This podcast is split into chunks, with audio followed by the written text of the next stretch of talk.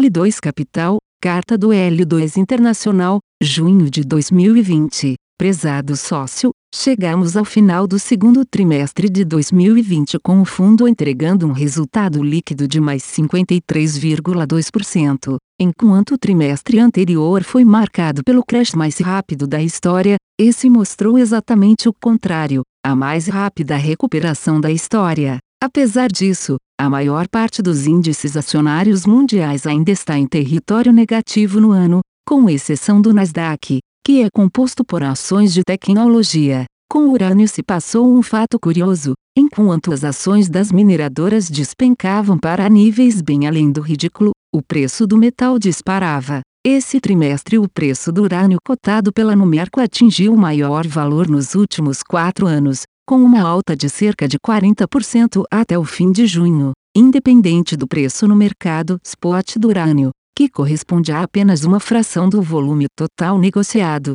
Nossa tese de investimento segue inabalável e estamos mais confiantes do que nunca. Como mencionamos na nossa carta do último trimestre, o preço do urânio começou a subir após o anúncio da Cameco de suspender a produção da maior mina do mundo até então em atividade, a de Cigar Lake, no Canadá. Pouco tempo depois, a Namíbia, responsável por cerca de 10% do fornecimento mundial, também anunciou um lockdown, que afetou as minas de Ronsing e Usabi. Explicitamos na última carta que acreditávamos que o Cazaquistão, maior produtor mundial com uma fatia de 40% desse mercado, deveria também suspender a sua produção. Poucos dias depois, veio o anúncio de que a Kazatomprom, gigante do setor, suspenderia a sua produção por três meses, por causa do Covid-19. Essa suspensão deveria se manter até o final de julho, mas, no último dia do mês de junho, o presidente do país anunciou um adiamento da reabertura para o final de agosto,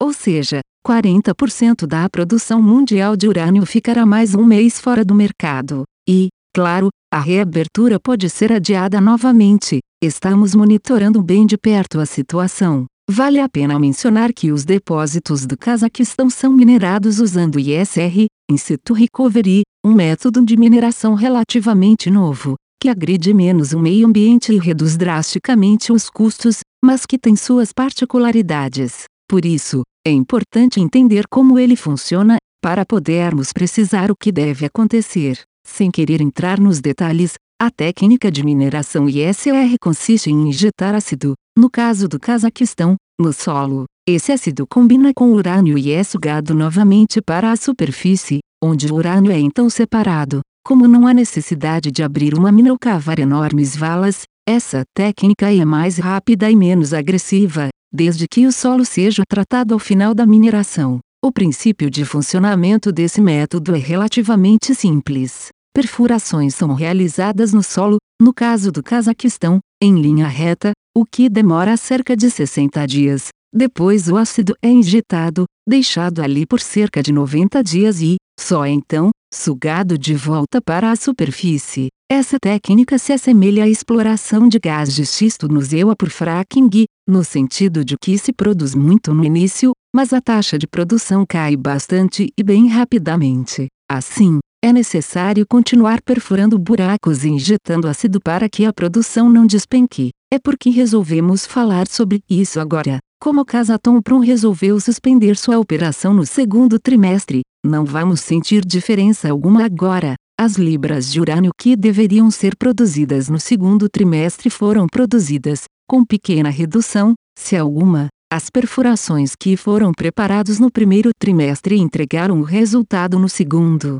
O impacto deverá mesmo ser sentido no terceiro trimestre, como está havendo um adiamento de mais 30 dias para a reabertura do país, também no quarto e, possivelmente, no início do próximo ano. Isso sem contar que podem haver danos irreversíveis aos poços que foram furados, injetados, mas não tratados. A própria empresa anunciou que espera uma queda na produção esse ano de 4 mil toneladas, ou cerca de 9 milhões de libras de urânio, mas acreditamos que esse número possa aumentar.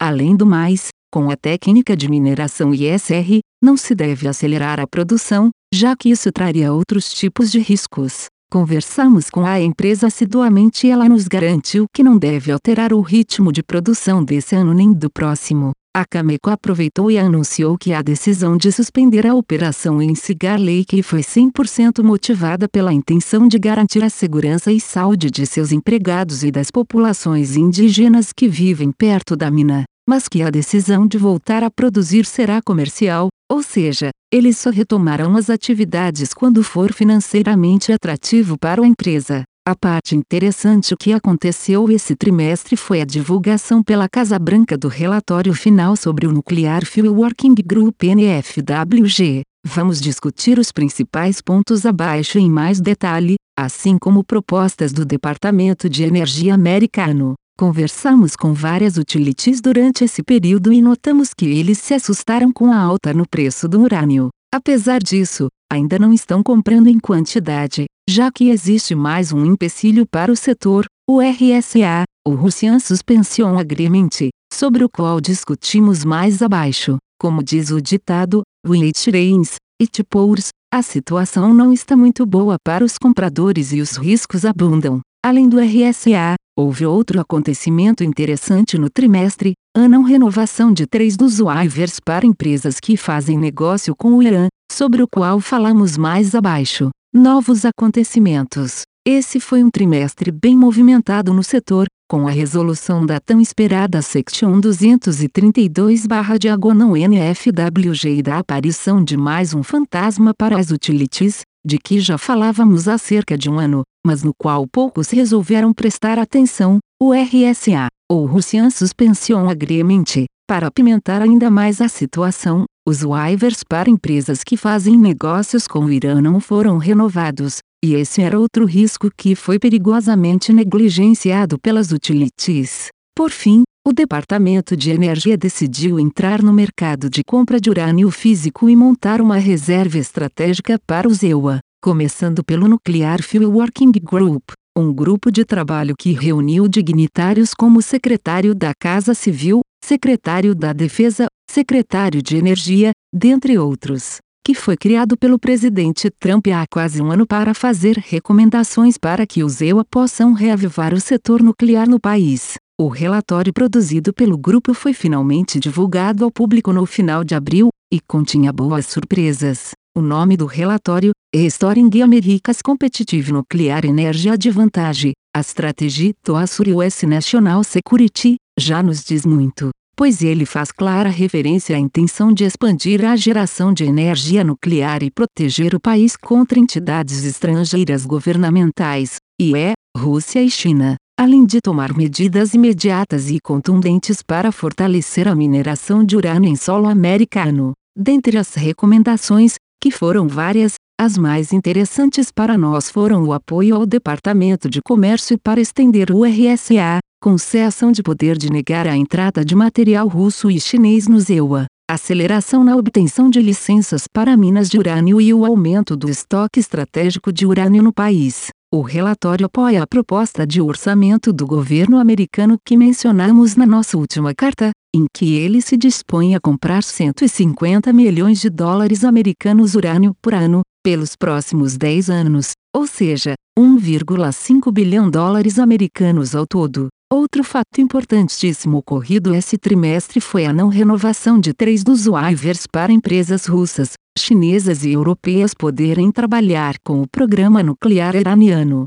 Mencionamos esse fato bem superficialmente na última carta, já que acreditávamos que os waivers seriam prorrogados, e não foram. Tentando simplificar uma longa história, em 2015, o presidente Obama assinou um acordo nuclear com o Irã, segundo o qual um país persa se obrigava a cortar em quase 100% os estoques de urânio, reduzir o número de centrífugas e enriquecer urânio somente até 3,67% para fabricar uma bomba nuclear. O urânio deve ser enriquecido acima de 90%, dentre outras coisas. Em retorno, o Irã receberia um alívio nas sanções. Pouco tempo após tomar posse, presidente Trump anunciou que estava retirando o ZEUA desse acordo nuclear, mas deu quatro waivers para que empresas chinesas, europeias e russas pudessem continuar fazendo negócios com o Irã. No final do ano passado, o presidente Trump não renovou um dos waivers e, no final de maio desse ano,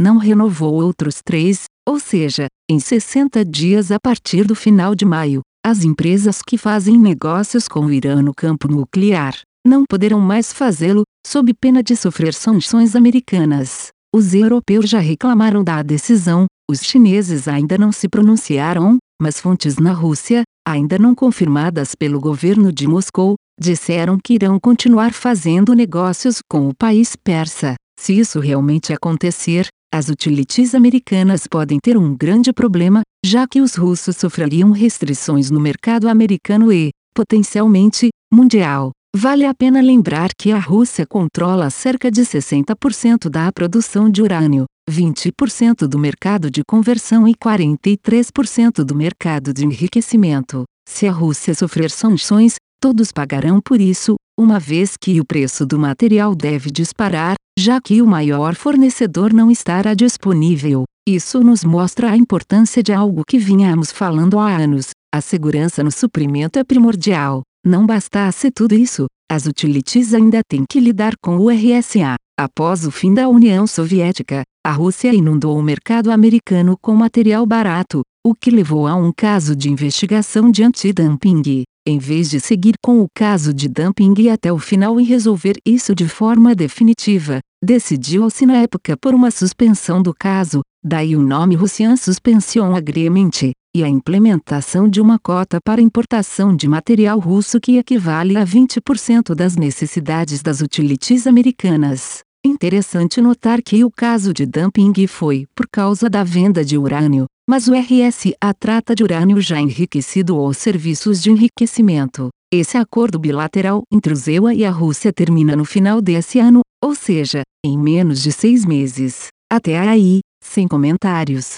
Aproveitando o fato de que o RSA termina em dezembro desse ano, várias utilities americanas, com o intuito de aproveitar o material barato proveniente da Rússia, efetuaram várias compras de material acima do limite dos 20%. O problema é que o RS deve ser prorrogado por pelo menos mais alguns anos, seguindo a recomendação do NFWG. A medida conta com o apoio de democratas e republicanos e deve passar pelo Congresso americano sem grandes esforços. E então vem a dúvida: como as utilities americanas que já compraram material russo para 2021 adiante lidarão com isso? Existem duas possibilidades caso o RS seja mesmo prorrogado. A primeira é que os congressistas americanos deem uma isenção aos contratos já assinados pelas utilities com os russos, essa seria a melhor hipótese. A pior seria a manutenção do limite de 20% para a importação de material russo, o que deixaria várias utilities americanas sem urânio que elas pensavam ter,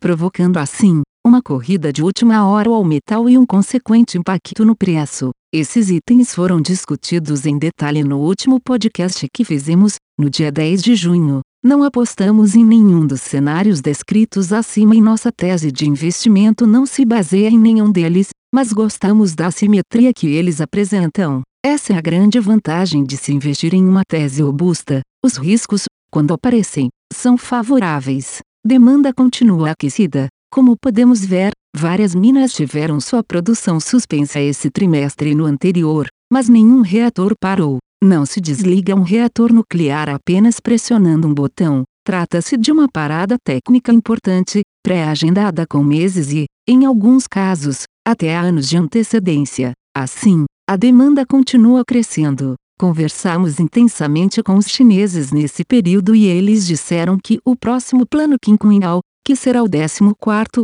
continua prevendo a construção de 6 a 8 reatores nucleares por ano até 2030. A China tem hoje 14 reatores nucleares em construção e seis deles devem entrar em operação ainda esse ano. Lembrando que a primeira carga de urânio é de três vezes o consumo anual de um reator já em operação, de maneira que a inauguração de novas plantas tem muito peso em termos de demanda. A Tokai Nuclear Power Plant, importante produtora de eletricidade japonesa, entrou com pedido formal para inspeção da planta para religamento. A África do Sul também está estudando a construção de novos reatores nucleares. O Reino Unido está em vias de conceder mais duas licenças para reatores nucleares na ilha, assim como a Hungria. O mercado de energia atômica está em crescimento e pouca gente ainda está prestando atenção, por isso mesmo, vemos nele uma grande oportunidade. Riaço Risvi, diretor comercial da Casa Tompron,